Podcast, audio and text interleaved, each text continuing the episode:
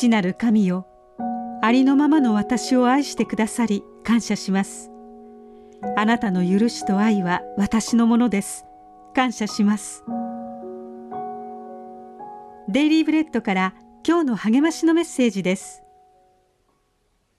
今日の聖書の御言葉。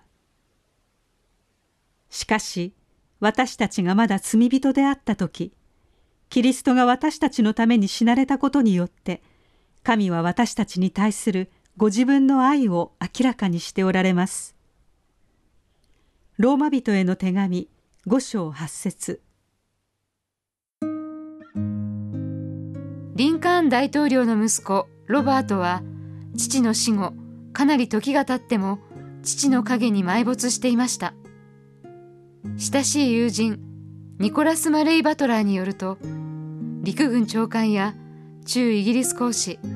プルマン社の社長に私という人間を求めた人はいない。誰もが望むのはアブラハム・リンカーンの息子だとよく言っていたそうです。この種の不満は有名人の子に限りません。ありのままの自分を評価してもらえないというのは多くの人の共通の思いです。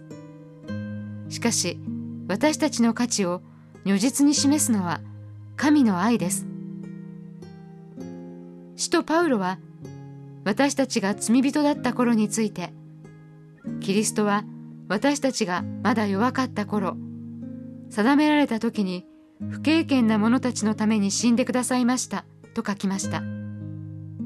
神はあるがままの私たちを最悪の人だった時でさえ愛してくださいましたパウロは私たちがまだ罪人であった時キリストが私たちのために死なれたことによって神は私たちに対するご自分の愛を明らかにしておられますとも語ります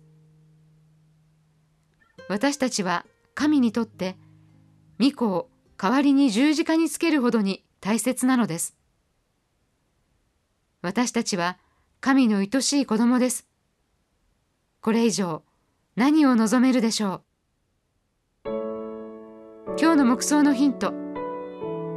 誰かのせいで自分は影が薄いと思うことがありますか？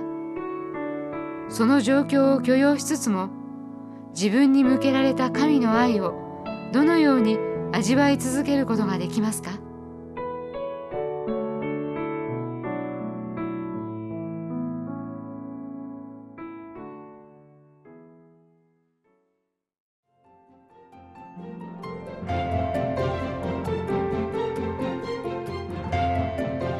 今日のお話いかがでしたか？心に留まったことを Facebook などでシェアしませんか？御言葉を分かち合い元気の輪を広げましょう。太平洋放送協会の協力でデイリーブレッドがお送りしました。